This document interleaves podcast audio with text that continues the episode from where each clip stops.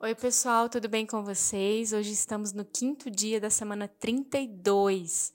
Hoje a leitura é de Jó, capítulo 7 e 8 e Tiago 5. Vamos lá? Deus, muito obrigada, Senhor, pela tua palavra. Ela é lâmpada para nossos pés, ela é luz para o nosso caminho. Deus, quando algumas coisas estiverem parecendo que escuridão, Senhor, que a leitura dessa palavra, daquilo que nós estamos conhecendo de quem você é, possa trazer consolo, clareza e âncora, Senhor, para as nossas almas. Deus, que nós possamos perceber, Pai, que em todo tempo, até nos momentos mais difíceis das nossas vidas, nós possamos compreender aquilo que a tua palavra nos tem mostrado, que o ouro ele é refinado e ele é refinado com fogo. Às vezes situações, Senhor, de extrema é, aperto, Senhor, vem extrair de nós o precioso que existe em cada um de nós.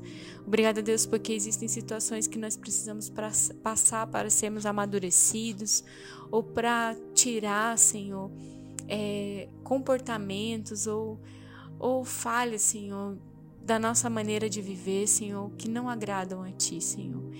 E essas coisas, Senhor, vêm sobre as nossas vidas para que possamos cada vez mais estarmos semelhantes a Ti, Senhor, na essência, Deus. E eu te agradeço, Deus, porque o Senhor permite, Pai, toda boa dádiva, todo dom perfeito vem do alto, vem do Pai das luzes, em quem não há mudança nem sombra de variação. E o Senhor é bom, Pai e o seu amor dura para sempre. Por isso, Deus, tudo que nos é acometido, Pai, nada que acontece na nossa vida não tem, não acontece sem a tua permissão, Senhor.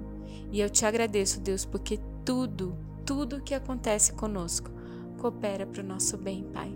Que a leitura de hoje, Senhor, nos aproxime dessa verdade cada vez mais, Senhor, e que possamos receber a porção de hoje do que a tua palavra tem para as nossas vidas. Em nome de Jesus. Amém. Jó capítulo 7 A vida nesse mundo é dura, como o serviço militar. Todos têm de trabalhar pesado, como o escravo que suspira pela sombra, como o trabalhador que espera o seu salário. Mês após mês só tenho tido desilusões, e as minhas noites têm sido cheias de aflição essas noites são compridas e eu me canso de me virar na cama até de madrugada e fico me perguntando: será que já não é hora de levantar? E o meu corpo está coberto de bicho e de cascas de feridas, a minha pele racha e dela escorre pus. Os meus dias passam mais depressa do que a lançadeira do tecelão e vão embora sem deixar esperança. Lembra, ó Deus, que a minha vida é apenas um sopro. Os meus olhos nunca mais verão a felicidade. Tu me vês agora, porém não me verás mais. Olharás para mim, mas eu já terei desaparecido. Como a nuvem que passa e some, assim aquele que desce ao mundo dos mortos nunca mais volta. Ele não volta para casa. Ninguém lembra mais dele. Por isso, não posso ficar calado.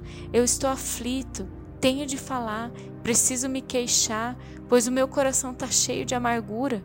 Será que eu sou o mar ou algum outro monstro do mar para que fique aí me vigiando?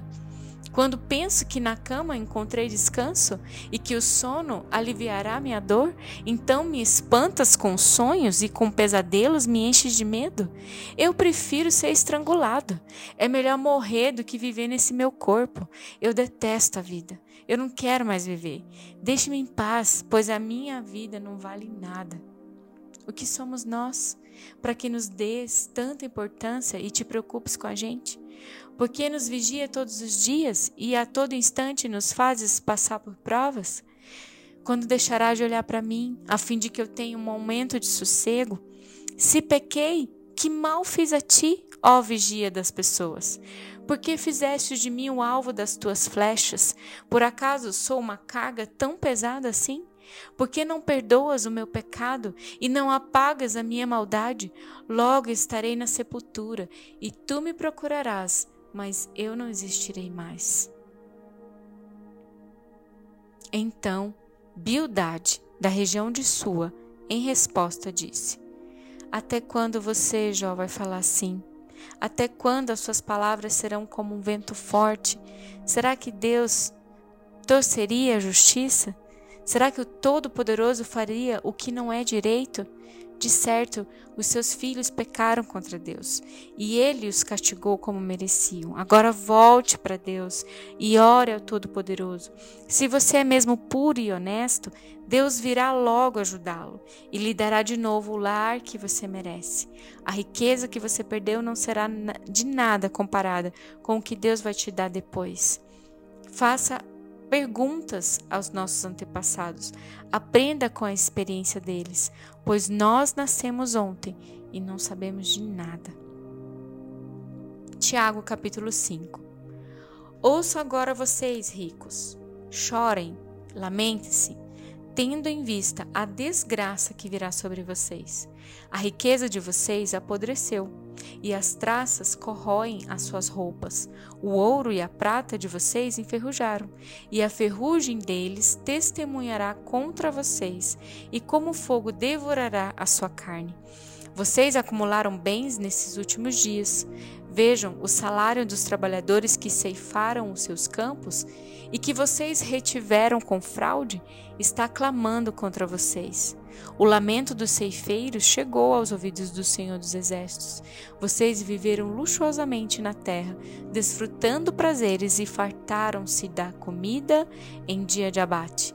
Vocês têm condenado e matado o justo, sem que ele ofereça resistência.